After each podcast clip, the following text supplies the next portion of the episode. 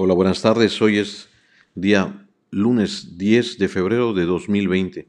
Mi nombre es Vicente Vera y doy la bienvenida a tu podcast Seguridad 2.0, Seguridad en Español.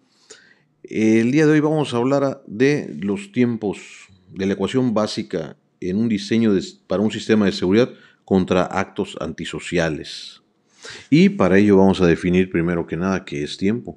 Digo, para, para efectos de tener una unidad uniforme vamos a tener la definición de tiempo como el periodo determinado durante el que se realiza una acción o se desarrolla un acontecimiento.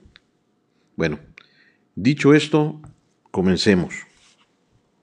Vamos a tomar en cuenta cuatro tiempos. El primero será el tiempo de intrusión. Después tendremos un tiempo que le llamaremos de ejecución. Tendremos también un tercer tiempo que es el tiempo de detección y tendremos, tendremos un cuarto tiempo que es el tiempo de reacción. Ahora vamos a esquematizarlos. Vamos a agarrar una hojita o nuestra tablet o lo que gusten ustedes y vamos a poner TI, que es el tiempo de intrusión, el signo de más y después una T y una E, que será el tiempo de ejecución, el signo de mayor que, igual o igual, y del otro lado tendremos TD más TR. ¿Y esto qué es? Es que el tiempo de intrusión más el tiempo de ejecución deberá de ser igual o mayor que el tiempo de detección más el tiempo de respuesta. Vamos por partes. El tiempo de intrusión será el tiempo transcurrido que se transcurre en realizar la intrusión hasta alcanzar el objetivo. El tiempo de ejecución, como su nombre lo indica, es el tiempo que una vez que el delincuente ya llegó, ya logró llegar al, punto que desea, donde se encuentra su objetivo, pues lleve a cabo su, pues su atraco, ¿no? Y en ese tiempo también incluiremos la, la fase de fuga.